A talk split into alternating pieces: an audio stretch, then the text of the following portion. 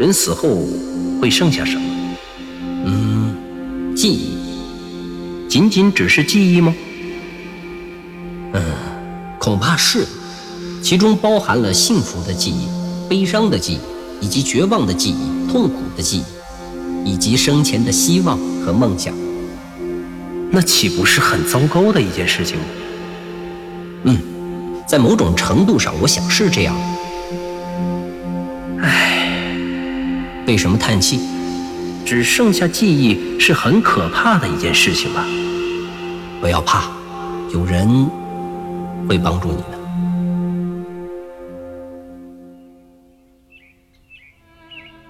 一座房子，一条小路。在郊外的绿林之中，山清水秀，云雾环绕。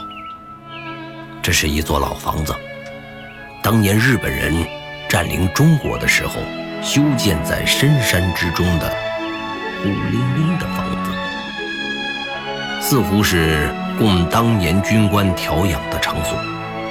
因为地处偏僻，一直无人问津。随着城市的发达，基建的增加，原本的市中心也从那一点的范围逐渐的拓展了十倍之众，城市的规模也随即扩大了，足足有十倍的面积。这间房子也随着时间的推移更换了不少的主人，但是。自从日寇被我国军民合力击败赶走之后，这座房子就一直在当地乡绅林太爷的名下。时间流转，房子的主人不断的更迭，但是林家一直是这座房子的主人，不曾变过。这座三层小楼。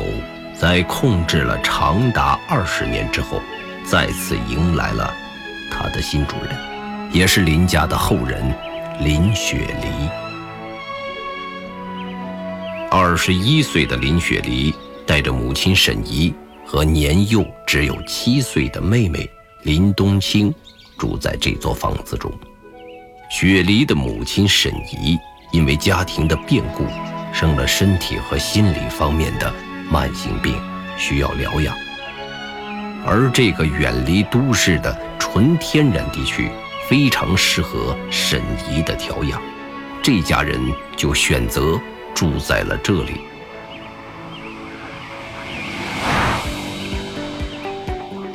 一辆大型的 SUV 开在环山的公路上，车内雪梨在驾驶着。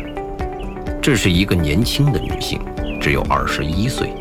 大学刚刚毕业，但是家庭的变故和母亲的病情，让现在本该在公司里工作的她，只能陪母亲来到深山中疗养。雪梨在小心翼翼地驾驶着 SUV，他对自己的驾驶技术虽然有信心，但是母亲和妹妹同时坐在车里的时候，他往往会开得非常小心。母亲坐在副驾驶上，并没有说什么话，一直望着车窗外的景色。雪梨不时地瞟一眼母亲，她时刻担心母亲的身体健康。他希望这次的疗养能够让母亲身体变好起来。母亲沈怡一直在女儿们面前表露出一个坚强伟大的女性角色，即使身体有异。也不会轻易在孩子们面前露出一丝的软弱。她是一个知识女性，她时刻都懂得在孩子们面前应该做出的榜样，一言一行都非常得体。雪梨的妹妹冬青只有七岁，还在读小学一年级，同样是因为身体虚弱的原因，推迟了一年上学。但是，虽然冬青已经有七岁的年龄，从形体和面相上看，却比同龄的孩子小一岁，这也是姐姐和妈妈担心的。小小年纪就体弱多病，但是冬青却有着与体质截然相反的性格，好奇、可爱，永远是这个小姑娘的标签。小姑娘也被自己的姐姐打扮得美美的，因为姐姐是标准的颜值控一枚。妹妹就这样安静的坐在雪莉的身后，也像妈妈一样看着窗外的景色。这样的景色是在城市当中完全都看不到。雪梨顺势把车窗轻轻地打开一点，让山中的空气慢慢地透露进来。清新的空气让妹妹忍不住深深地吸了一口。雪梨是家中的大姐，在她十四岁的时候，妈妈生了妹妹，从此雪梨既当妈。又当姐姐一样的照顾着这个小可爱，而母亲的病根也是在生了妹妹之后而落下的。雪梨看着身后的小可爱这么兴奋的状态，又看到母亲脸上缓解的样子，她内心不自觉地在想，在这里过一个暑假，也是不错的选择。现在的雪梨开始忍不住要去幻想房子究竟是什么样子了。认真开车，别瞎想。母亲提醒道。雪梨有时候就会感叹，自己这个孙悟空，永远都逃不出母亲的五指山。他想什么，母亲都能知道的一清二楚。哎妈。这房子我小时候住过吗？我是指特别小的时候，我还没有记忆的时候。雪梨还是忍不住问道。沈怡开始怀念起当时的日子了。我怀着你的时候，在那里住过。那时候来这里一趟可真费劲，不像现在，这路都修好了。大约得有二十年没来了吧？啊，那房子得脏成什么样啊？你放心好了，你爷爷每年都会派人来打扫的。现在我就担心你，别把这房子弄脏弄乱了。嗨，我怎么可能啊？我爱惜都来不及呢。雪梨正说着，环山公路的对面开过一辆大货车。雪梨大意，差点撞上，及时修正。大货车呼啸而过，雪梨和沈怡两人同时吓出一身冷汗，只有冬青在后排乐呵呵的傻笑。原界一，记忆之谈，作者刘昌新，播讲冯维鹏。本作品由刘昌新编剧工作室出品。您现在收听的是第一季第十三集。这山里怎么会有货车？太危险了！千万小心点开，不要说话了。雪梨惊魂未定，沈怡吓得脸色苍白。雪梨吐了吐舌头，不再说话。冬青突然开口。妈妈，为什么我从来没有来过这里呀？神医不知道该怎么回答，他的心里还有别的痛楚，这是他不想让冬青知道的事情。因为，因为你还小，只有长大了的孩子才能来这里。雪梨抢话说，她知道母亲又想到了什么。姐姐也没有来过，一会儿到了，我们去探险，好不好呀？嗯，好的。姐姐专心开车。冬青也感觉到了母亲的心事，所以他很快的接过姐姐的话题。他在同龄人中算是非常懂事的孩子了。姐姐随手打开了车内的音乐，悠扬的小提琴歌曲伴着他们继续上山路。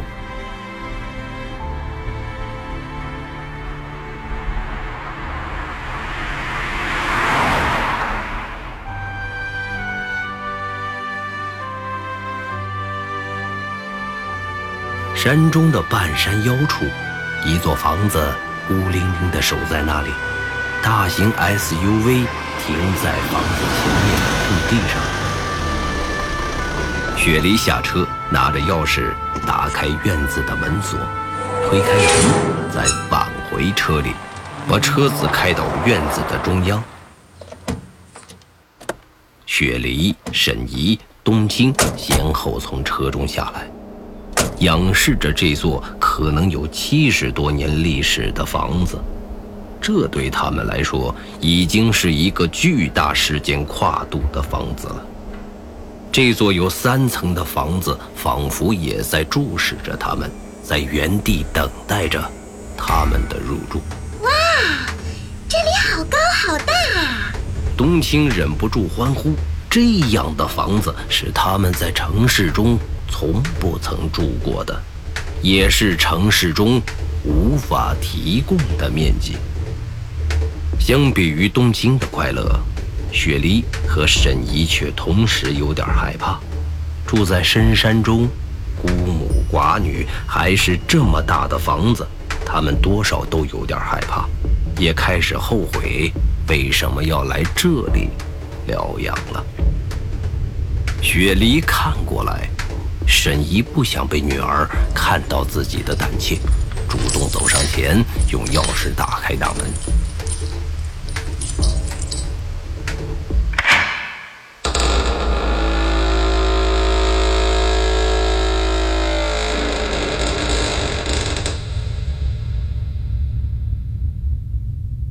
发出了吱吱吱的声音，这声响是时间发出的声音，同时又好像这座房子有灵气一样，在对他们的新主人控诉：为何这么久还不来住？沈怡推开这栋房子的大门，潮湿老旧的味道扑面而来。里面密封的气压突然受到外界不一样的气压，把沈怡压得向前走了两步，有点踉跄。雪梨看到，赶紧上前扶住母亲。沈怡稳住身形，她不敢对这座房子有任何的犹豫，毕竟当初自己在这座房子里充满了幸福的记忆。沈怡大步走进房子，这所房子太大了，以至于门口的阳光根本都照射不进来。沈怡在大厅中把挡住太阳光线的窗帘拉开，阳光瞬间填满了屋子。雪梨也模仿母亲的样子，开始把大厅的窗帘拉开，整个大厅的轮廓出现在他们面前。紫檀木制成的中堂家具，深黑色的颜色，岁月的纹路，让这个大厅显得异常的尊贵。大厅中还摆了许多用作装饰的花瓶，这些花瓶极有可能是纯正的青花瓷，价值连城。在大厅的墙上也挂了一张风水画。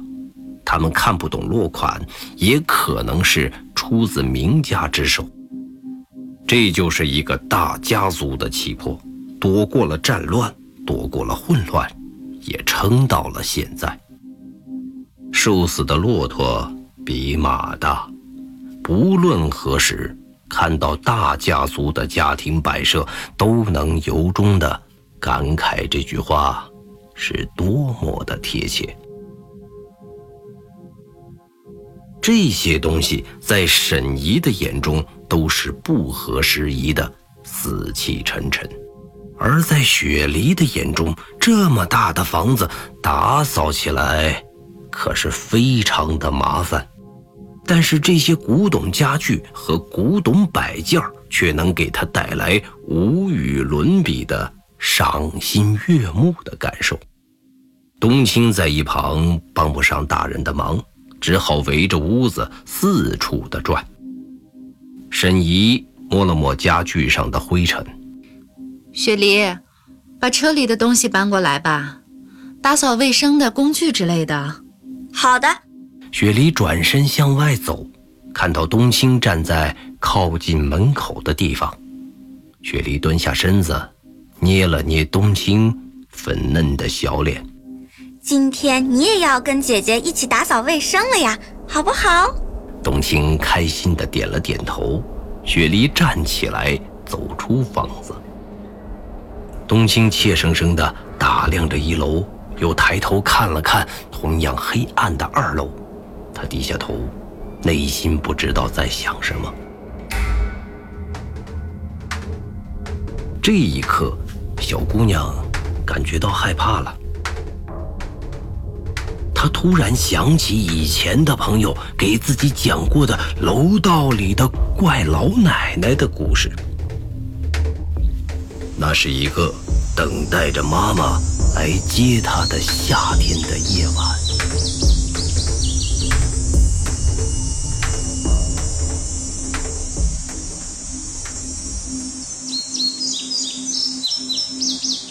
在幼儿园中。冬青和他的好朋友小宝都在各自等待着自己的妈妈。两个小朋友觉得无聊，不时地抬头看着窗外，希望自己的母亲能够随时出现。但是结果往往都是让他们失望的。而负责看管他们的幼儿园小老师也在兴奋地发着微信。期待着下班后的约会。小老师抬头看着两个坐在落地窗前的小朋友，他们在说着话。小老师继续低下头发他的微信，他喜欢这种打发时间的方式。我跟你说，我知道有一个地方呀，有一条长长的走廊，非常长的走廊。那条走廊有多长？就是非常非常长，走呀走呀，走不完的样子。小宝继续说着：“走廊的两边还有很多门，每个门都上了锁的。那里为什么会有那么多的门呀？”小宝摇了摇头：“我也不知道。”但是如果一直走，一直走，走到走廊的尽头的话，那里就有一个怪老太太在等着你，一动不动的用眼睛盯着你。冬青有点害怕了。这时候，你就不能动。如果你动的话，那个老太太就会扑上来抓你，把你抓进一个。门里面，老太太就是这样抓住你的。小宝说着就用手去抓冬青，冬青一害怕，伸手就打了小宝的脸。小宝哇的一声哭了出来。冬青紧接着也被小宝的故事吓哭了。两人一前一后的放声大哭。小老师听到哭声，赶紧上前把两个小朋友分开。这个时候，冬青的妈妈也来了，接走了冬青。小宝和小老师留在一起，冬青回头看着小宝。他不知道，那一回头，是冬青最后一次见到小宝，也是冬青不停搬家的开始。从那一天起，母亲。再也不像过去的那个样子了。